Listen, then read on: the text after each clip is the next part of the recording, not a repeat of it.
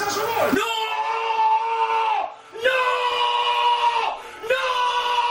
¡Estamos en la B! ¡Estamos en la B! ¡No! ¡No! ¡No! ¡No!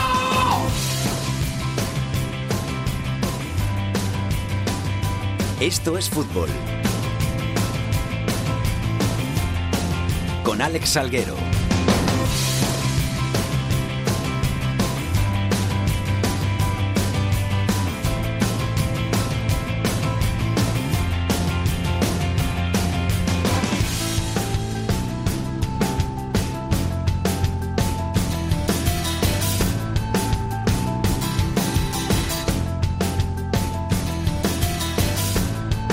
¿Qué tal? Muy buenas tardes a todos y bienvenidos una semana más a Esto es Fútbol, el rinconcito en cope.es para todo el fútbol de segunda, el fútbol de segunda B y el mejor fútbol de tercera. Ya estamos por aquí una semana más, ya estamos por aquí con toda la actualidad del fútbol que no tiene tanta cabida en los medios, pero que sigue siendo más importante aún que el de la Champions que hemos vivido esta semana, que el de la Europa League que hemos vivido esta semana y que el de la primera, todas las ligas internacionales, el fútbol de casa, el fútbol de, de, estar ahí a nuestro lado, que es el que verdaderamente nos gusta y el que tenemos más cercano. Jorge Fernández, ¿qué tal? Muy buenas. ¿Qué tal? Muy buenas. ¿Cómo estás? Pues no tan bien como tú, ¿no? ¿Qué tal? Bienvenido a España otra vez.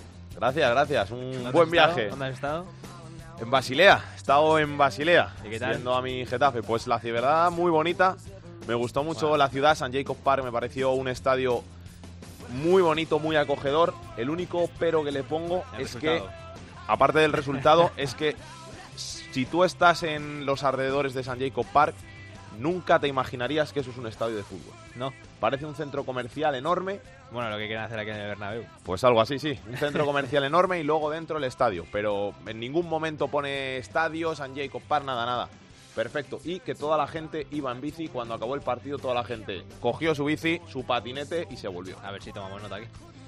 Vamos con los titulares del programa.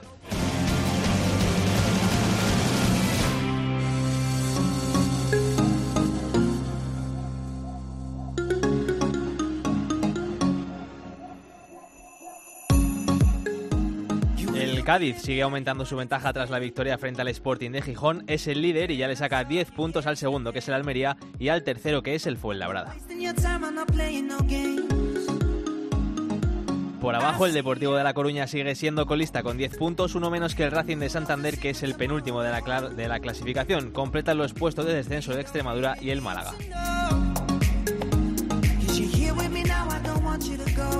Segunda división B, el Atlético Baleares sigue mandando en el grupo 1 con 5 puntos sobre el segundo, que es el Atlético de Madrid B.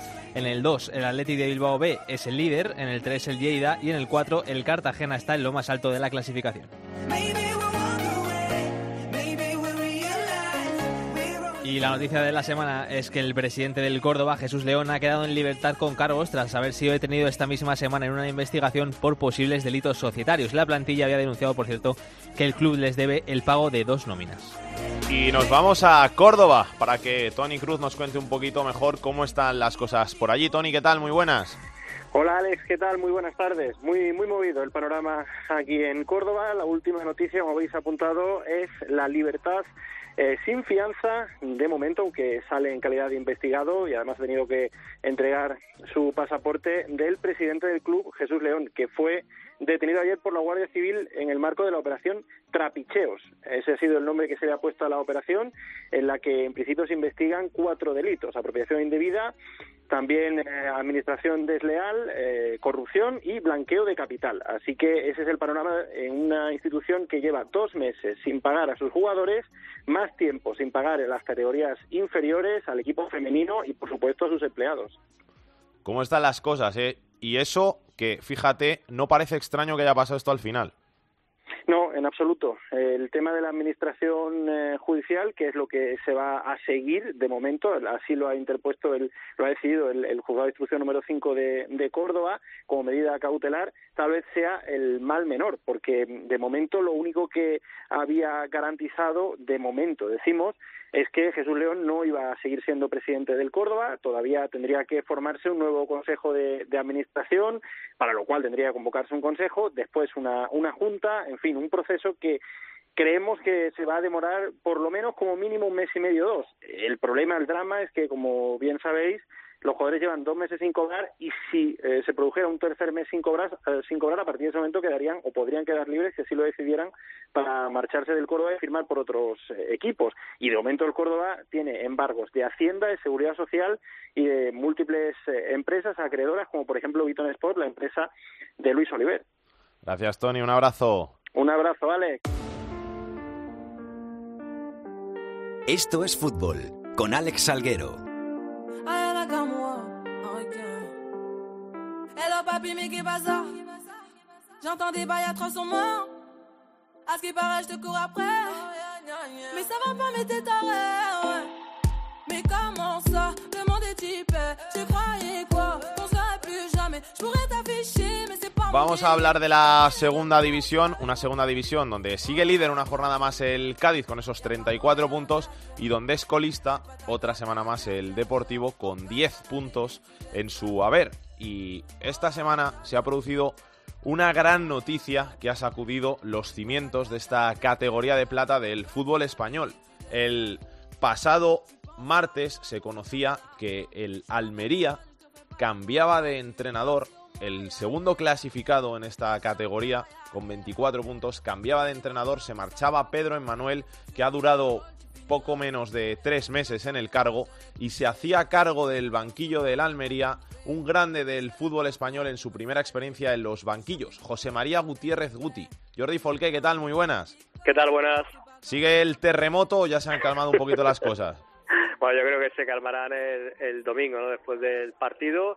Es cierto que a nivel numérico el Almería estaba muy bien, estaba segundo clasificado, pero yo creo que lo que le ha perjudicado realmente a Pedro Manuel fue el extraordinario comienzo de temporada que hizo el equipo, con cinco victorias y un empate en las seis primeras jornadas, que el equipo en ese momento era líder destacado de la categoría, y uno piensa, hombre, si el equipo está segundo, ¿cómo que han cambiado de entrenador? Pues los números son así, una victoria en las últimas ocho jornadas, el equipo que había bajado de manera alarmante su rendimiento y, es cierto que seguía en la segunda posición, pero después de haber sumado ocho puntos de los últimos 24. Y cuando todo el mundo estaba pendiente del debate del lunes con los candidatos a, a la presidencia del gobierno, pues resulta que la Almería se meten como trending topic, eh, todo el mundo hablando de la Almería, y era porque habían cambiado de entrenador y en ese momento ya eh, todo apuntaba, porque un vídeo de la Almería casi casi lo dejaba claro, que era Guti el que iba a ser el nuevo responsable técnico de la Unión Deportiva de Almería. Puede parecer que la contratación de Guti sea pues eh, un melón por abrir, pero no solamente por el tema de, de Turki el nuevo presidente de la Almería, sino que eh, históricamente la Almería pues le ha dado el banquillo a gente sin experiencia, unos han salido muy buenos, como el caso, no sé, de una Francisco, Javi Gracia y, y, algún que otro más, y otros pues no han salido tan bien, pero sí es cierto que la Almería ha sido el primer banquillo profesional eh, para muchos entrenadores, como lo va a ser a partir del domingo el caso de Guti. Dicen las malas lenguas que la salida de Pedro Emmanuel se ha podido deber a que los fichajes de este verano, los importantes fichajes como Apia, como Núñez, como Koric, no eran titulares indiscutibles. ¿Eso tiene algo de cierto? A ver, en eh, las primeras seis jornadas, que es cuando el equipo gana a cinco partidos y empata uno, eh, el técnico empieza con los jugadores de la temporada pasada, con muchos de ellos que eran incluso suplentes en el equipo de Fran Fernández y tienen los mejores números. Es cierto que, por ejemplo, en el último partido en casa que marcó y que ganó el Almería ante el Extremadura y marcó eh, Darwin Núñez, el propio jugador decía, eh, es que todavía no me he podido adaptar. Tengo casi como un jet lag todavía de, Uruguay porque estoy aquí dos semanas entre eh, que llegó con el mercado ya el último día del mercado prácticamente eh, y él ha sido convocado dos veces con la selección de Uruguay eh, vino después de la primera vez convocado por su selección vino lesionado sin jugar con el Almería volvió a tener que seguirse otra vez con Uruguay. Decía es que por la noche no duermo porque tengo todavía el jet cuando me voy a adaptar estoy aquí un par de semanas me tengo que ir otra vez a Uruguay 10 días y, y Darwin Núñez en su primera titularidad eh, después de lesiones y de estar con su selección, pues marcó el otro día contra Extremadura. Ante Coric es cierto que ha jugado tres partidos eh, de titular, uno lo hizo muy bien, pero el otro día en Oviedo mm, fue como un jugador en alma en pena y que no estaba. Y Apia pues todavía no ha demostrado eh, para nada los, eh, no digo ya los 8 millones que ha costado, sino ni tan siquiera que poder ser titular en esta Unión Deportiva Almería. Entre unas cosas y otras, pues eso, que el Almería está segundo, que el Almería ha cambiado de entrenador, pero es que es cierto que eh, la Almería, la filosofía que tiene la nueva dirección de con Turquía Chigue a la cabeza el presidente, pues que es que en los últimos partidos de los 11 titulares, 8 son sub-23. Y eso, en esta categoría, tú lo conoces muy bien, una vez se sale muy bien, como pasó contra el Extremadura, y otra vez se sale muy mal con el equipo que no sabe por dónde va, como fue contra el Oviedo la pasada semana. El problema de Guti es que mejorar las cosas va a ser bastante complicado, porque si coges al equipo segundo solo puedes ir a primero si es mejor y ir a primero con cómo está el Cádiz es prácticamente imposible. Sí, hombre, es lo que aquí en una frase que se dice mucho por Almería, ¿no? Virgencita, virgencita, que me quede como estoy.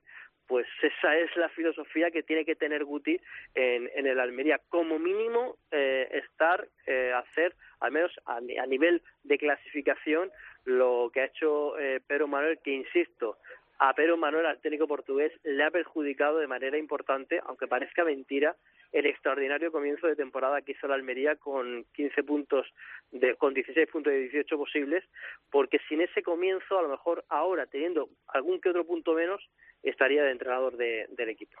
Gracias, Jordi. Un abrazo. Un abrazo. Y vamos hasta Albacete, porque esta semana queríamos hacer nuestra parada en la ciudad castellano-manchega, el Albacete que es sexto en la tabla con 22 puntos, con unas cifras que llaman mucho la atención, porque solo ha marcado 10 goles que le han servido para ganar 7 partidos, ha encajado 15 y aún así está sexto clasificado en posiciones de playoff.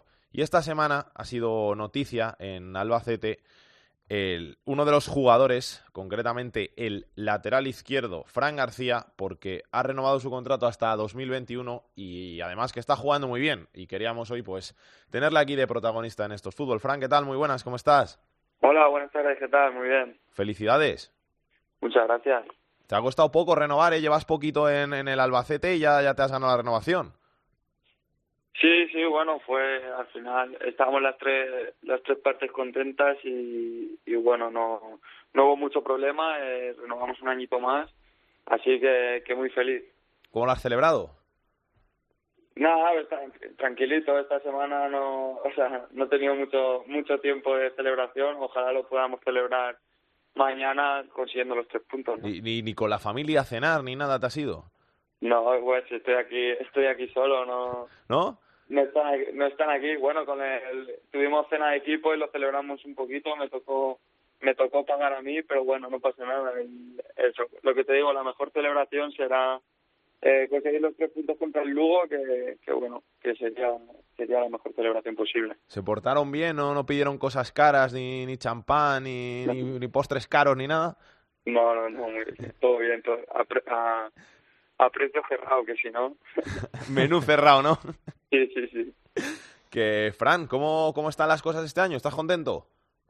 Sí, sí, la verdad que sí, eh, están saliendo las cosas bien y, y estoy muy contento, tanto a nivel colectivo como individual, pues está saliendo un bonito año y, y, bueno, a pelear para, para que siga siendo así. Sabéis que el listón está muy, muy alto, que esto solo se puede superar o ascendiendo a primera o llegando a la, a la final del, del playoff de ascenso. Sí, sí, la verdad que, bueno, superar el año, el año pasado fue, será complicado porque fue un año pues, prácticamente idílico, nos faltó poner ahí la, la guinda al pastel, pero bueno, eh, nosotros ahora estamos pensando en este año centrados e intentar, eh, ¿por qué no?, mejorar lo, de, lo del año pasado sabiendo que va a ser súper complicado. Eh, Fran, yo te quería preguntar, ¿a qué equipo ves más peligroso? Aparte del Cádiz, supongo que me lo dirás, que es el primero, pero están todo en un puño. ¿A qué equipo es más peligroso ahora mismo en, en segunda división? Bueno, al final eh, se está viendo, o sea, todos los partidos, ¿no? Que, que juegue contra quien juegue se puede llevar el partido cualquiera y sorpresas toda la, todos los fines de semana. Eh, bueno, pues al final el Cádiz, lo que tú dices, está ahí eh, sobresaliente, lleva una distancia importante sobre, sobre el resto. Pues, y bueno, el, Girona, yo creo, como en cuanto a jugadores, yo creo que tiene un equipazo, el Rayo, lo que no, han- no han acabado a lo mejor de, de coger esa seguida, pero bueno, esperemos esperemos que sigan así, ¿no? Y, y que man- nos mantengamos todos en esa, en esa bonita pelea.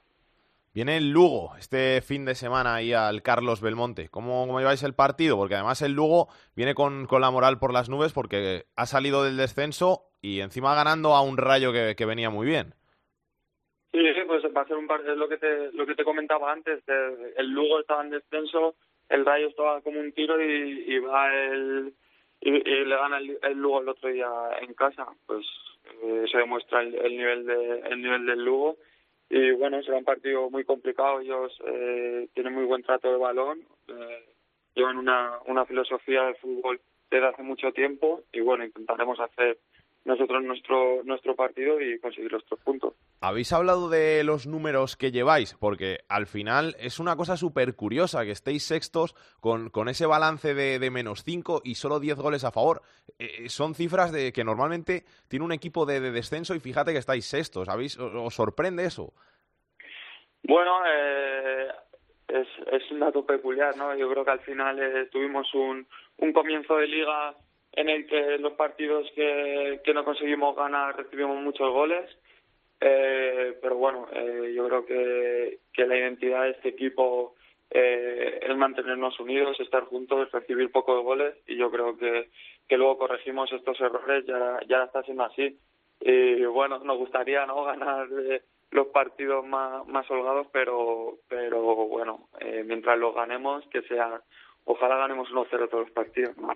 Te quería también preguntar por un compañero tuyo, no sé si me vas a contestar, por, por Vela. ¿Cómo está la, la situación de, de Vela? Porque al final fue una pieza clave fundamental el año pasado en el gran temporadón del, del Albacete y este año le, vemos sin, sin jugar. ¿Cómo está el chaval? No, Vela, Vela, bueno, tuvo, no sé realmente lo que pasó con el club, con el club y él, pero, pero bueno, creo que ahora ha firmado en, ha firmado en el Birmingham y nada, desearle el mayor de las suertes, es un, es un jugadorazo y, y ojalá le vaya muy bien, no sé el, el tema con, con el club cómo fue y la, las discrepancias que tuvieron, pero, pero bueno, por suerte yo creo que ha salido todo bien y, y nada, ojalá tenga mucha suerte allí. Eh, Fran, ¿estás viendo al Fuenlabrada?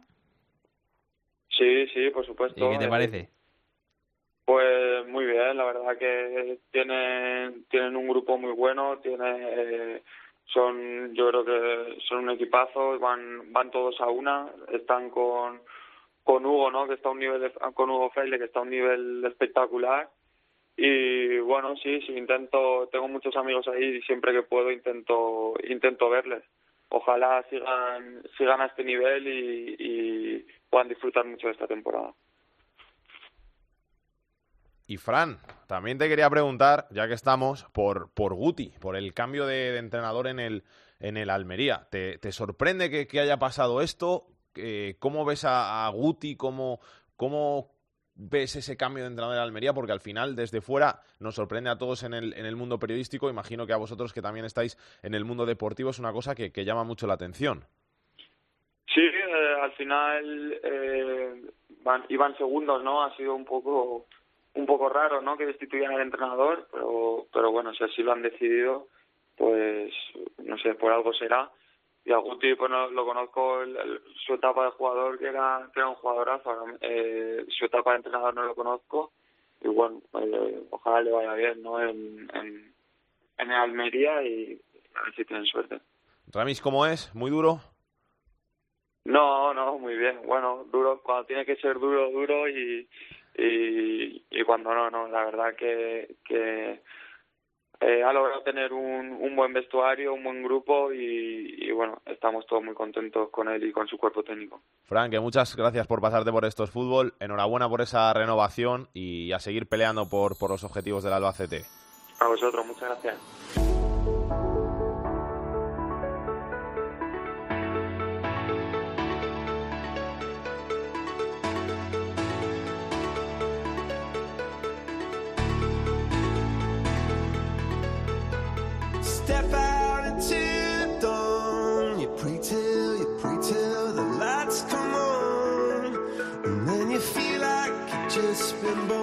Y vamos a repasar un poquito la actualidad de la segunda división con nuestro hombre que más sabe de esta categoría, con Millán Gómez.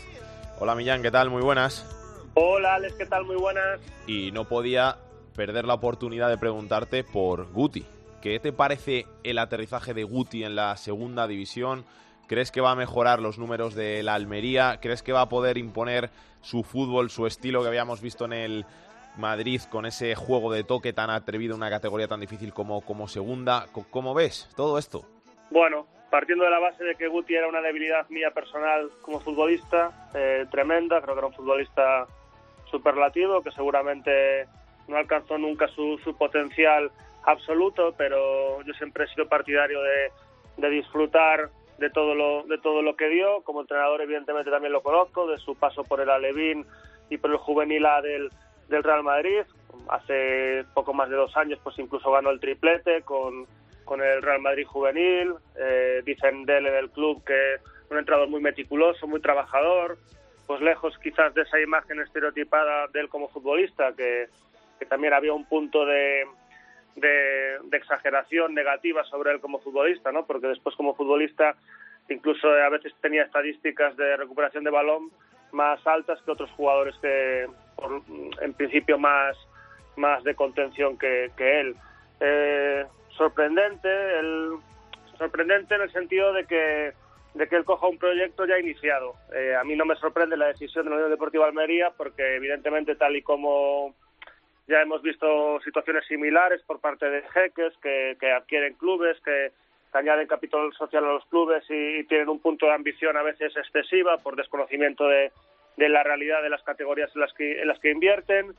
Eh, pero no me sorprende porque que haya una institución, aunque vayan segundos, porque porque bueno fue una, una compra de- del equipo en el último momento, ya destituyeron al entrenador que, que, que había por aquel entonces, entonces a mí ya en el fútbol me sorprenden pocas cuestiones y sobre todo a nivel de entrenadores donde hay una falta de paciencia alarmante. Evidentemente es una decisión injusta, pero sí creo que es una oportunidad fantástica para Guti, que repito que desde el club y desde los medios pues hablan muy bien de él como entrenador. Yo lo he visto eh, con el Alevín y con el Juvenil del Real Madrid y sus equipos parecían muy trabajados, muy muy definidos y, y bueno, y cosechó diferentes éxitos. También lógicamente tuvo esa experiencia de segundo entrenador en el Besiktas en, en Turquía y ahora pues en una categoría que diferente y, y, veremos qué es capaz de, de hacer con esta Unión Deportiva Almería. Yo, Salgue, quería eh, no quería dejar de pasar la oportunidad porque Manu García hoy ha sido convocado con la selección sub-21 y es que es una noticia que llama mucho la atención. A ver si, creo que fue Isaac Fouto el que mencionó que para la temporada Sí. que viene igual podían empezar a tener en cuenta los parones de selección para los jugadores de segunda división porque se va a perder el derby contra el Oviedo. Sí, bueno, y ocurren, bueno, pues yo creo que yo soy totalmente partidario de, de los parones de selecciones cuando, cuando, de los parones en segunda división, al igual que en primera, cuando haya parón de selecciones, porque hay jugadores convocados por sus selecciones, hablo de memoria, pero hoy en la sub-21 también ha convocado a, Aitor Buñuel del Racing de Santander, por ejemplo, eh, ha convocado a Gonzalo Villar, el mediocentro de, del Elche, bueno, hay, varios, hay varias situaciones, eh, vimos la situación de, la polémica la temporada pasada por la posible convocatoria de Carlos Fernández para aquel entonces jugador del Depor o de Manu Vallejo para aquel entonces jugador del Cádiz para la Eurocopa Sub-21. Bueno, yo soy totalmente partidario del parón absoluto, tanto en primera como en segunda división, cuando haya eh, ventanas de selecciones. Y luego, Millán, quería hacer otra pregunta. Eh, Cristian Santos también ha sido protagonista Sí, esta semana sí. porque ha explotado ahí con- en, sí. contra su entrenador, bueno, contra todo el mundo allí en... Es que está pasando una temporada mala, tanto el Depor como él. Sí, bueno, pues muy sorprendente porque uno ve la rueda de prensa, no solo la escucha, sino la ve a través del canal de YouTube de- del Depor y, y la actitud, el lenguaje gestual y corporal que él muestra en cada una de las contestaciones, desde la primera, pues es de, de cierta, de una excesiva displicencia y de una excesiva prepotencia. Yo lógicamente entiendo que él esté molesto, es su segunda temporada en el Depor, eh, juega poco, él mismo dijo ayer que, que bueno que la temporada pasada se daban los resultados y que dando a entender, que tampoco lo explicó eh, de forma explícita ni de forma verbal, como, que- como entendiendo un poco su situación la temporada pasada, pero no en esta. Es cierto que él marcó un gol en la primera jornada, el gol de la única victoria del Depor, marcó la segunda jornada en Huesca. Yo creo que es un futbolista que se le puede sacar mucho más rendimiento, eso es cierto, pero no es la manera de mostrarlo a través de esa rueda de prensa. Hoy ya Dani Jiménez ya ha intentado matizar un poco las declaraciones. Ayer Luis César San Pedro en una entrevista a la Radio Galega. Bueno, dicho lo cual, yo soy partidario un poquito de dramatizar y, y, darle más naturalidad a este tipo de declaraciones. A mí me parece una falta de respeto hacia sus compañeros, es lo que dijo ayer Luis César en la Radio Galega. Dijo, bueno, si dice esto, eso significa que está pidiendo la suplencia para sus compañeros. Yo creo que Cristian Santos merece más minutos, pero él también tendría que pararse a pensar por qué no tiene los minutos que desea con los cuatro entrenadores que ha tenido en el Depor. Es que, yo te lo digo sinceramente, a mí no está bien lo que ha dicho Cristian Santos, pero me parece el mejor delantero que tiene el Depor. Sí, sí, a, a, mí me parece que es un delantero muy, muy útil, es un 9 puro y me acuerdo en su presentación en A Coruña hace un año y medio que decía que, que lo que le gustaba era que le centrasen por las bandas y rematar. Ayer, por ejemplo, en rueda de prensa a mí sí me sorprende que hable de, de que le gusta asociarse, lo, lo, comentó en varias situaciones, cuando no es un jugador de ese perfil. De hecho, en esta temporada y media en A Coruña y previamente en, en Vitoria, pues un futbolista al que eh, a veces no tiene excesiva influencia en los partidos porque le cuesta generar por él mismo. Y no lo digo esto como una crítica ni como un defecto, cada uno es del perfil de, de delantero que es. A mí me parece que es el, el delantero más puro del Depor, el rematador más puro. Yo soy partidario que en el Depor creo que deben de jugar con dos delanteros, con un punta más puro y un segundo punta, porque Mamadou con es un segundo punta, no es un nueve puro. Para mí Samuel Elongo es un nueve y medio, por así decirlo, o un ocho y medio, quiero decir, más bien un, un, un, un, híbrido, una mezcla entre segundo punta y, y nueve puro, y Cristian Santos sí que es más nueve puro. Yo creo que Samuel Elongo sí que demostró en Tenerife y en Girona ser un delantero diferencial en la categoría, marcando, por ejemplo, 14 goles una temporada, 12 otra, pero además, más allá de los números, sí mostrándose ser decisivo en los partidos. Además, por ejemplo, en Girona fue titular solo en la mitad de, de la liga, y yo creo que perfectamente podrían jugar Samuel Elongo y Cristian Santos juntos, o bien Mamadou Koné y Cristian Santos juntos, o Mamadou Koné y, Samuel Elongo. En ese sentido, Luis César yo creo que está haciendo lo correcto, apostando habitualmente por dos entrenadores, porque creo que es la manera de más lógica de este deporte. Aunque también hay que decir que habla Luis César de que prefieren extremos a banda natural, lo comentó también ayer el propio Cristian Santos en rueda de prensa, pero es cierto que el Depor, por ejemplo, en el perfil izquierdo solo tiene a un zurdo para jugar en la posición de extremo izquierdo, que es Víctor Mollejo, que él mismo reconoció esta misma semana en rueda de prensa que su posición ideal y su posición de toda la vida es la de segundo punta, no extremo izquierdo o extremo derecho, donde está jugando habitualmente con el Depor. Gracias, Millán. Un abrazo. Hasta la semana que viene. Muchas gracias, un abrazo. Que pase Pedro Martín. El enfadato de Pedro Martín. Hola Pedro, ¿qué tal? ¿Cómo estás? Pues eh, bien, bien. Todavía saliendo del catarrazo que tuve el fin de semana pasado, pero bien. Ya estamos más o menos. Cuéntanos. Pues ya, ya te dije la semana pasada que tenía ganas de hablar de Yuri, que ha marcado las cuatro últimas jornadas con la Ponferradina, dos goles de penalti, uno a la Extremadura, otro al Rayo, otros dos golitos más, otro al Numancia y otro al Málaga, y que ahí sigue el tío con 37 castañas, siendo la referencia de, de la Ponferradina en segunda división, como lo ha sido en segunda B y como lo ha sido en general en los últimos 11 años, porque esta es la situación extraña de Yuri, que lleve 11 años, algún lapso que estuvo ahí jugando en un equipo chino, unos, unos meses, que lleve 11 años consecutivos en la Ponferradina, un jugador, un delantero que ha marcado casi 150 goles con, con el equipo berciano y que son cosas rarísimas que un jugador en este fútbol moderno esté tantos años en el mismo club, con, marcando tantos goles que le sitúan tan, eh, tan cerca ya de convertirse en el máximo goleador de la historia del club, está muy cerquita de otro jugador que marcó en los años 70 y 80 149 goles, Marcos Tirone. Otra circunstancia extraña, que un equipo que por, como la Ponferradina, que solamente ha militado siete temporadas en segunda, que nunca ha militado en primera y que casi siempre ha estado en tercera o en segunda división B, tenga dos jugadores que en su historia en partidos oficiales ronden los 150 goles. Así es que estos son unas palabras en homenaje a Yuri, a la Ponferradina y a esos jugadores que seguramente que con muchas tentaciones, pero siguen en un mismo club durante muchos años. Gracias, Pedro. La semana que viene a ver si podemos hablar con, con Yuri, que, que lo tenemos pendiente, que es un, Sí, sí. un grande y se lo merece. Grande en todos los sentidos, porque el tío es grande también, ¿eh? Venga. Un abrazo. Adiós, hasta luego.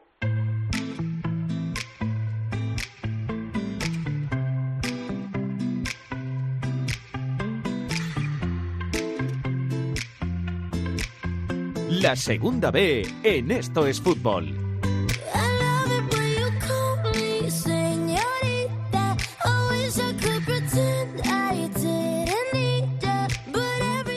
turno ya para la segunda división B, turno ya para el capitán de la segunda B, Rubén Bartolomé. Muy buenas, ¿qué tal? Hola, ¿qué tal? Buenas tardes. ¿Cómo estás? Muy bien, muy bien. Aquí en Zamora disfrutando. Vamos a hablar un poquito de ese grupo 1 donde el Atlético Baleares va como el Cádiz, con ritmo de... de- te iba a decir de subir en, en abril, pero como aquí no se puede subir directo, de, de garantizarse el primer puesto en abril.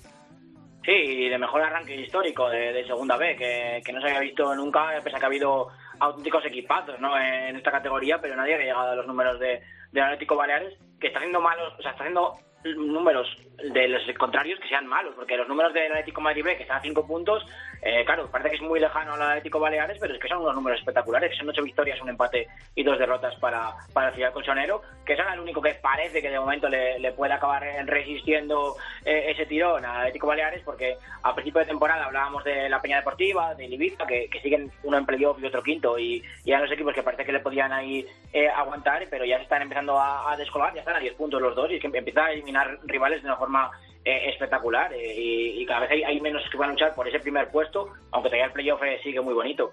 También hay que destacar que volvió a perder el, Castilla de, Raúl, que parece que, que no acaba de, de entonarse. partido contra contra el Sporting B, que era un equipo que estaba ba- bastante abajo, que, tenía solo 7 puntos y cayeron 4-2. Están más mirando la zona baja de la clasificación que a la zona alta y hace que se comprima un poquito más eh, la zona de abajo, ¿no? O sea, semana pasada hablábamos de que el Getafe B se escapaba un poco de los últimos puestos, pues ya tiene el Sporting B pegado y ahora son Langreo y Sanse los dos equipos que con, siete puntos eh, cierran la clasificación, el Langreo que, no fue capaz de, sumar esta semana y que hace que, que sea ahora nuevo colista. Grupo 2, siguen los filiales arriba porque el Bilbao Athletic no afloja y la Cultu que va llegando poco a poco también hacia, hacia esas posiciones, se lo va a pelear la Cultu que tiene buen equipo. Sobre todo en casa. En casa la cultura leonesa, eh, esta semana se, se cargó 3-0 a la Real Sociedad B, que, que era uno de los equipos que estaba eh, arriba, pero es que eh, la cultural eh, leonesa también ganó muy fácil en, en su casa. 5-2 a Athletic B, aunque fuera en las primeras jornadas y todavía estuvieran, estuvieran haciéndose los, los equipos, pero es que en casa eh, ha caído el Guijuelo, ha caído el Leioa, cayó 4-0 el Burgos, la verdad que sido una pisonadora eh, en casa la cultural, entonces eh, yo creo que en casa se va a hacer muy muy muy muy fuerte y vamos a ver si fuera sigue sumando, eh, va a conseguir estar arriba. Se deshizo, como bien te digo, de la Real Sociedad B, eso facilitó un poco el, camino ¿no? Al Athletic B, que, que no falla en el duelo frente a otro de los de arriba, como era la Unión Deportiva Logroñés, le permite ser eh, líder en, solitario, aunque con, con muchos invitados ¿no? a ese primer puesto, con la propia Cultu, la Unión Deportiva Logroñés pese a la derrota, o todavía Real Sociedad, B. El que parece que ha entrado un pelín ahí en, en Barrena, que le está costando en, las últimas semanas, es el Promesas, el Valladolid Promesas, empató contra el Aro en, en casa y cae de los puestos de playoff y está ahí luchando por eh, no descolgarse. Y fue una buena semana para los dos equipos de Salamanca, que cambiaron los dos de, de entrenador, eh, ganaron los dos, uno en casa, otro fuera. Muchas mejores sensaciones para, para el Salamanca eh, UDS, porque está cerca de los puestos de playoff, mientras que Unionista sigue abajo del todo, pese a la victoria, pero es una victoria importantísima. Y luego ya entre semana en la Copa Federación, pues el Salamanca ya no, no le, parece que no le, no le siguió esa, esa buena racha y, y ha caído eliminado. A ver si ahora ya, pensando solamente en, en la Liga, pueden eh, seguir con, la- con las eh, buenas sensaciones, porque al final son séptimos, aunque bajaran las aguas muy turbias por ahí por Salamanca, eh, al final son séptimos. En el grupo 3 pierde un poquito de fuelle el Andorra de Piqué y el Castellón que se ha metido cuarto. Sí, la verdad que aquí podía ser el líder eh, cualquiera eh, y el Villarreal B tenía un partido complicado frente al frente al Valencia Mestalla, de dos equipos que, que quieren estar eh, arriba, aunque el Valencia Mestalla ha empezado muy mal, eh, lo ha pasado ya en otras temporadas y, y ahora este todavía en puestos de, de playoff de descenso, cayó el Villarreal B en casa y ahora ha, ha perdido los puestos de, de playoff, se ha ido a la, a la quinta posición. El nuevo líder es el Lleida Sportiu, que tampoco eh, fue capaz de ganar al- a un Hércules que decíamos la semana pasada que había sumado ya dos victorias, esta vez su- suma un puntito más y parece que va escapando poquito a poco. Y como bien dices, el, el Andorra, eh, que también empató entre el Barça B, es que había muchas jornadas, había muchos partidos entre, entre gente de arriba. Eh, tampoco pasaron del empate, al final lo que han hecho es que se comprima todo muchísimo y el Barça B, que es sexto, es que la semana que viene podría ser, podría ser líder porque está eh, a tres puntos de Lleida Sportiu y eso, eh, son tres puntos y puede, puede pasar cualquier cosa. Y luego sí que está pasando que por abajo, eh, con tantos equipos luchando por arriba, porque no solo el Barça B, sino que si vas un poquito más abajo con eh, la Nucia o el Llagostera, están a, cuatro puntos del primero, pues se ha roto la clasificación totalmente y además con, con el Badalona con seis puntos y el Orihuela y el Prat con siete, que son los tres que están muy, muy hacen que haya puntos para los demás, pero es que hay otros cinco o seis equipos con 11 o 12 puntos que, que ven cómo se les escapa mucho la parte de arriba. Y en el grupo cuarto sigue marcando el Cartagena. Se le acerca un poquito esta semana el Badajoz y por abajo sigue colista el Mérida. Sí, el Cartagena que jugaba en casa frente a San Fernando, que era un partido muy complicado de dos, dos equipos que quieren luchar por, por el playoff de ascenso, al final primaron un 0-0 con oportunidades eh, para los dos equipos porque el resultado parece que, que, no hubo grandes ocasiones, pero hubo muchas y pudo ganar eh, cualquiera y eso bueno pues ha permitido que, que, equipos como, como el Badajoz o como el Marbella, que ahora son el segundo y tercero eh, con 21 puntos, bueno pues hayan, se hayan acercado un poquito el Marbella que ganó 2-1 al, al Villarrubia y le costó mucho porque empezó perdiendo el partido y tuvo que remontar en los minutos finales y entonces eh, sigue siendo líder, pero bueno, como dices, eh, ya, ya, tiene un partido a, a, dos rivales y mantiene a San Fernando a cuatro. Eh, por abajo, el, el, UCAM sumó un puntito en casa frente al Cádiz B, que son eh, dos equipos que, que, quieren escapar ahí abajo. Sigue sin salir de ahí el UCAM, sigue en posiciones de playoff de, de, descenso. No le va mucho mejor al Real Murcia, aunque luego en tres semanas sí que han conseguido ese billete para la Copa del Rey. Bueno, empató con en casa de la Balona, que es, es un campo complicado, eh, y sigue también por poquito de fuera de descenso. Y como bien dices, eh, el Mérida con, con ocho puntos, que sigue siendo colista, y el Villarrubia con, con diez, que parece que podía haber sumado en, en su partido, pero que al final le, le remontaron, pues son los equipos que, que cierran la clasificación, pero quizá de los colistas de los cuatro grupos los que más cerca tienen a varios rivales. Gracias Rubén, un abrazo. A vosotros, adiós. Camilo, mm, yo no sé de poesía. Ni de filosofía. Y vamos a detenernos en este grupo cuarto de la segunda división B para hablar un poquito del Badajoz, el Badajoz, que es segundo clasificado, que viene de ganar 1-4 en ese derby pacense al Don Benito. Y queríamos hablar con su entrenador, un mítico de nuestro fútbol, muchos partidos en primera división y al que tenemos ya el placer de saludar aquí en Estos Fútbol. Medi Nafti, ¿qué tal? Muy buenas. Hola, buenas tardes. ¿Cómo estás? Bien, muy bien, muy bien, gracias. Enhorabuena ¿eh? por el temporadón que estáis haciendo. Bueno, bueno, cada todavía es muy temprano para sacar conclusiones, pero bueno, no estamos mal, no estamos mal de momento. Que el, dure. El listón está alto, ¿eh? Eso es cierto. Sí, sí, sí, sí. Hay la segunda vez una liga muy complicada, ya, es mi cuarto mi, cuarta temporada en segunda B y es, es, es, muy difícil. Cada domingo es una final, es muy complicado ganar ganar un partido en esa en esa categoría, sí. 1-4 en el Don Benito, buen partido, buen buen derby, estáis dejando buenas sensaciones, estáis sobre todo eh, marcando muchos goles, encajando poquitos y, se dice que el Badajoz es un equipo muy fuerte y muy a tener en cuenta en este grupo. Bueno, como, como muchos equipos, como muchos equipos. El Cartagena está haciendo de momento un inicio de liga muy bueno, el, el Marbella está muy fuerte, R cree llegar a, a, los puestos um, altos de la, del, del, del grupo. Um, hay muchos equipos que, que, que al final de temporada estarán en en lo más alto de la, de la, del grupo, seguro, seguro, seguro. Y vosotros tenéis que estar ahí, ¿no? Se te exige que, que tengáis que estar ahí después del año pasado, haber jugado playoff. El Badajoz lleva muchísimos años sin, sin estar peleando por, por volver a la segunda división y imagino que con toda la ilusión que despertó el año pasado la gran temporada, este año se pedirá lo mismo. Sí, por supuesto, por supuesto. La ambición nunca la hemos escondido. Ha llegado un inversor, ha llegado Joaquín Parra esta, esta temporada el club ha hecho un esfuerzo tremendo, hemos cambiado el estadio, um, el club se quiere um, quiere estar en lo, en lo más alto posible y, bueno, pues nosotros eh, hemos aceptado ese, ese reto, la ciudad se lo merece, la afición se lo merece y bueno, pues eh, no queda más otra que, que competir, que trabajar jornada tras jornada y, y, y ojalá estar en, en puesto de, de playoff a final, a final de temporada y poder pelear para, para un playoff, para, para un ascenso. O sea, que habéis puesto guapo el, el nuevo vivero que le habéis hecho. Bueno, hemos hecho un estadio totalmente nuevo, los jugadores tienen un nuevo vestuario. El club se quiere profesionalizar poco a poco. Poco a poco, eso es un proceso bastante largo, eh, pero hemos tenido la suerte de, de tener un inversor que ha habido esta temporada y que, y que quiere poner en, al Badajoz en lo más alto posible. Oye, Nafti, ¿cómo estás viendo lo del Córdoba? Supongo que también te habrá sorprendido en parte. Bueno, yo no, yo no, a mí no me gusta opinar de lo que pasa fuera de, de, mi casa porque al final son especulaciones, al final la verdad nunca la vamos a conocer realmente. Um, una lástima, una lástima porque un club como el Córdoba que esté en esa situación, uh, bueno, duele, duele totalmente y, y bueno, encima yo conozco a Raúl, el entrenador, que ha sido entrenador mío en el Cádiz, pues...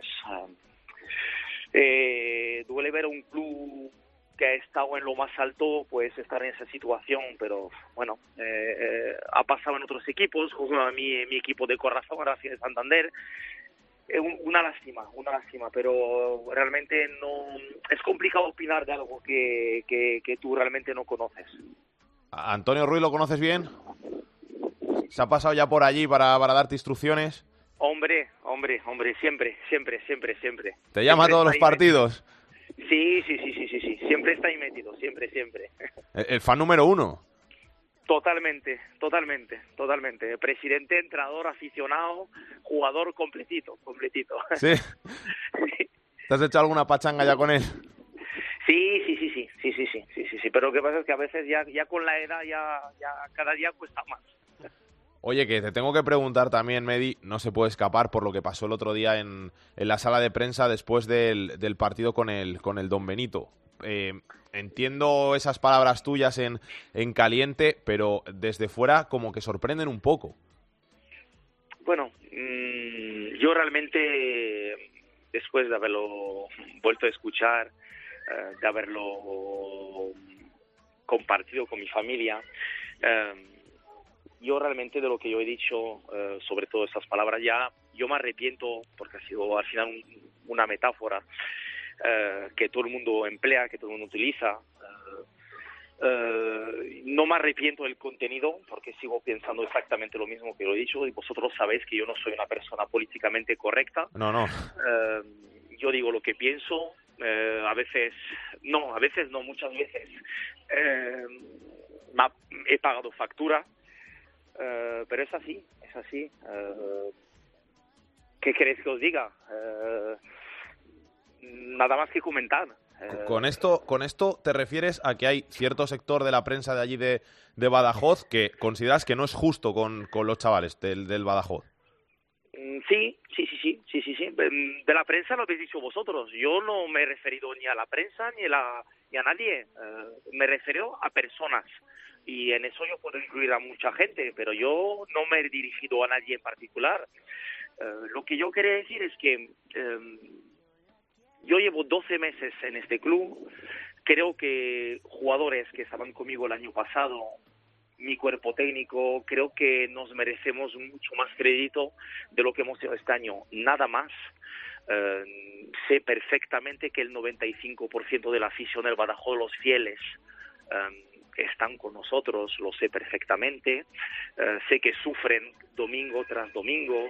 eh, y, poco más, o sea, que poco más que decir con, con ese asunto. Creo que hemos dado demasiada importancia eh, a lo que yo he dicho. Eh, sé que hoy en día manda más el sálvame que el propio fútbol. A mí me ha sorprendido que esta empresa haya dado tanto eh, que, que, que, la gente, que la prensa, que ha dado, que, que haya hecho tanto ruido, a mí me sorprende realmente. Pero bueno, puedo entender, puedo entender que mis palabras eh, hayan molestado. Eso lo entiendo perfectamente eh, y, y poco más que decir, realmente. Pues Medi, que muchas gracias eh, por pasarte por Esto es Fútbol. Que nada, mucha suerte para el Badajoz esta temporada y cuando veas por allí a Antoñito, trátanoslo bien, ¿eh? siempre, siempre. Muchas gracias a vosotros. Un abrazo, Medi. Un abrazo, adiós, adiós.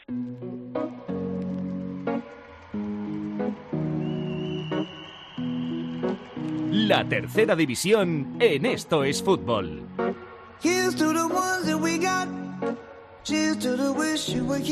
Eddie. Frade, ¿qué tal? Muy buenas. Hola, muy buenas. Te he traído aquí porque se han reunido ¿no? los clubes de Segunda B, Tercera, con Rubiales en la federación. Pasado para- lunes, correcto. Para el reparto de- económico o algo así. Sí, eh, ha presentado Rubiales el programa Impulso 23 eh, con las nuevas ayudas económicas y materiales a los equipos de Segunda División B y Tercera, que ya se vienen registrando desde que se firmó el Real Decreto de la televisión y demás, pero que este año pues van a sufrir un pequeño... Sufrir, sufrir no es la palabra. eh, van a traer un pequeño incremento que nos va a venir muy bien a todos los equipos de Tercera División. Yo hablo en plural inclusivo, ya sabes, por mi condición de directivo del Enense, por eso fui a la reunión eh, representando al club. Y lo que antes era una ayuda en tercera división de 30.000 euros más entre 1.500 y 3.000 por desplazamientos, pues ahora va a pasar a ser eh, un impulso directo de 42.000 euros más otros 1.500 o 3.000 en, en cuestión de desplazamientos, que en el caso de una tercera uniprovincial como es la nuestra, pues seguramente será el mínimo, pero está muy bien. Todo eso más los balones, los 1.200 euros en balones, que son unos 30 balones aproximadamente por equipo.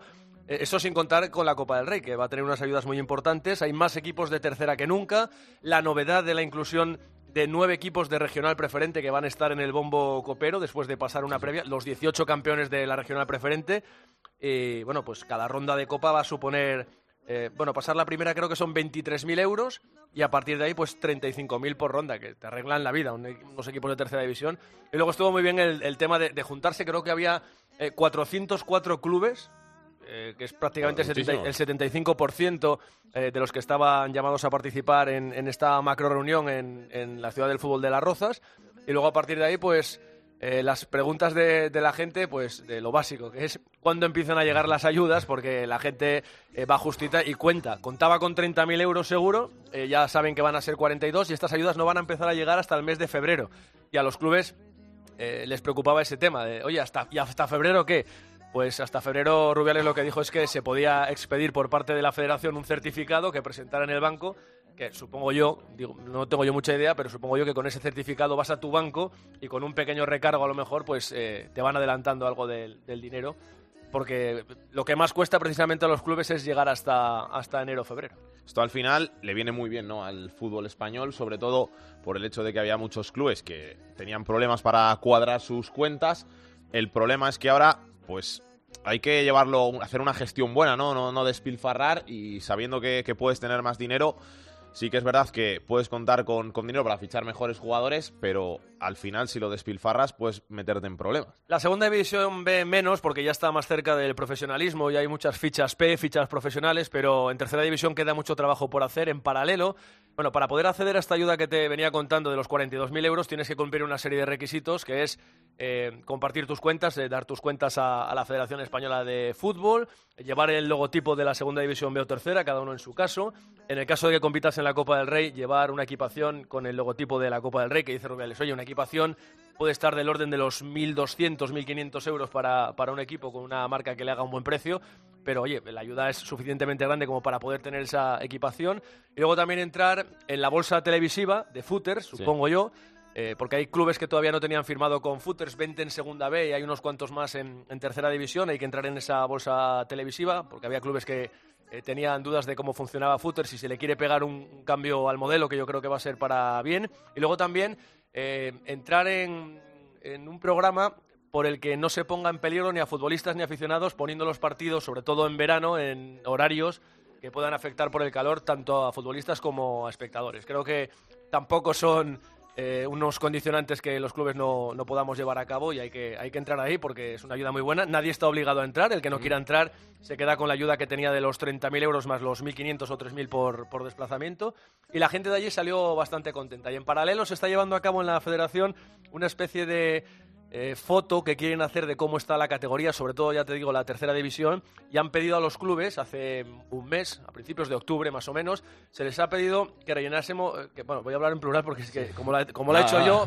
sé cómo es, que rellenáramos eh, una hoja de cálculo con los datos de la temporada pasada y el presupuesto de esta, para que la federación se pueda hacer una idea de cómo está en realidad la tercera división. Se nos ha pedido que digamos la verdad, que los datos van a estar manejados por muy pocas personas, porque es verdad que en tercera hay que dar pasos todavía eh, para ponernos un poco a pre con, con la sociedad y que todo el mundo esté asegurado, que todo el mundo tenga seguridad social, para que todo el mundo esté protegido el ratito, las 10, 12, 14 horas que, que estén vistiendo las, las camisetas de los clubes. Pero bueno, la gente tiene un poco de, de miedo a eso, de tener que hacer nóminas, pero bueno, es algo que sí o sí por ley habrá que terminar haciendo.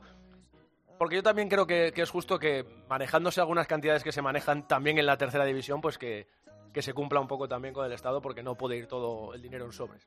Gracias, Eri. Nada, hombre. Jorge, ¿qué tenemos que contar de noticias de la tercera división? Pues vamos a hacer un repaso como todas las semanas. Los más goleadores siguen siendo el Zamora con 33 goles a favor, seguido de Hospitalet y de Anguiano que han marcado ya 31. Por contra, los más goleados son el Villegas que ha encajado ya 39, Alaurín de la Torrelleza y Jabalompié con 36. Y en cuanto al Pichiche, esta semana ha cambiado. Rubén Pérez del Barea es el más goleador hasta el momento con 14 goles en lo que llevamos de temporada. Y una noticia curiosa, Alex, bueno, curiosa o un poco desagradable es que ha habido un curioso intercambio de mensajes en redes sociales después de este fin de semana que se jugó el Almazán Gimnástica Segoviana, un partido de tercera división porque el Almazán puso unos mensajes como que un pueblecito iba a ganar una capital, que había sido un robo, que nos lo hubieran dicho antes y que no hubiéramos salido a jugar, que era una vergüenza. Y más tarde lo que dijeron era que alguien de la grada les había robado el móvil y que había puesto los mensajes. La verdad que eran un poco desagradables. La excusa creo que ha sido bastante mala, pero bueno, al fin y al cabo es un pique que no tenía que haber ocurrido, porque va un poco más allá de la rivalidad, pero bueno, que al fin y al cabo ha quedado simplemente en una mera anécdota. Si por mí fuera, si por mí fuera, haría lo imposible por tenerte entera. Ay, ay, ay, Vamos a ver qué tiene Álvaro Lorenzo en su agenda de la semana.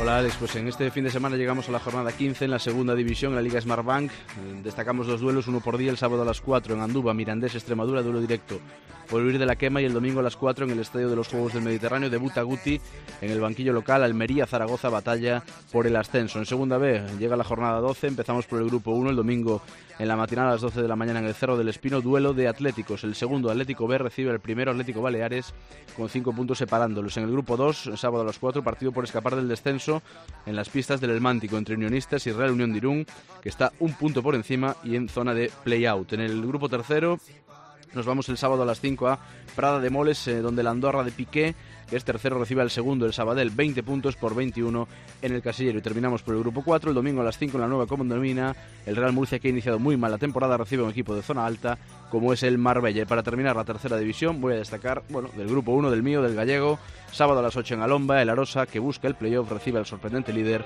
Ourense Club de Fútbol. Una cosa da da tempo, momento. Potrei farlo qui, non mi importa se questa gente mi guarda ridendo. Giuro l'altra notte è stato bello, non esci più dal mio cervello. Non basterebbe un solo anello, tu vali più di ogni gioiello. E chissà se quando parti poi ritorni qui da me e dimmi se questo sentimento vale anche per te. Balla finché rimanendo ad occhi chiusi, mi dai un bacio e poi ti scusi. Resta qui solo un secondo in più perché. Pues esto ha sido todo por hoy aquí en Esto es Fútbol, donde todas las semanas repasamos la actualidad del mejor fútbol de segunda, de segunda B y de tercera división. Volveremos la próxima semana con más actualidad de ese fútbol que tenemos más a mano, de nuestro fútbol de andar por casa, aquí en Esto es Fútbol. No os lo perdáis, besos y abrazos para todos, chao chao.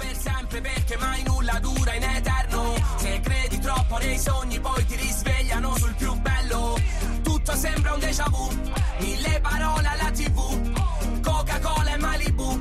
Balliamo come una tribù. E chissà se quando parti poi ritorni qui da me. E dimmi se questo sentimento vale anche per te. Balla finché rimanendo ad occhi chiusi, mi dai un bacio e poi ti scusi. Resta qui solo un secondo in più perché ti volevo dedicare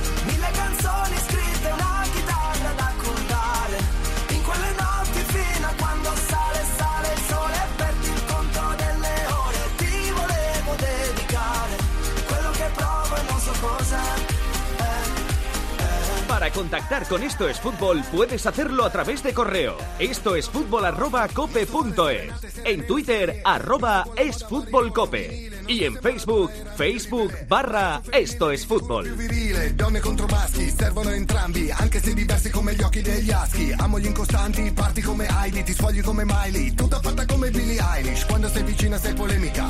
Quando sei lontana sei l'America, fai scorrere sangue nella mia vena poetica, come Lucio dalla parte la mia mano che ti fa una dedica. Penso a te, le parole escono in metrica, è facile trovarle come l'erba su Telegram. Qui le bugie sono in vendita, tu sei siero della verità, meglio del pentotal.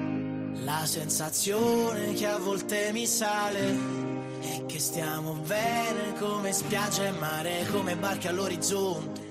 Ci perdiamo tra le onde, bene e male si confonde tra le nostre ombre. Whoa!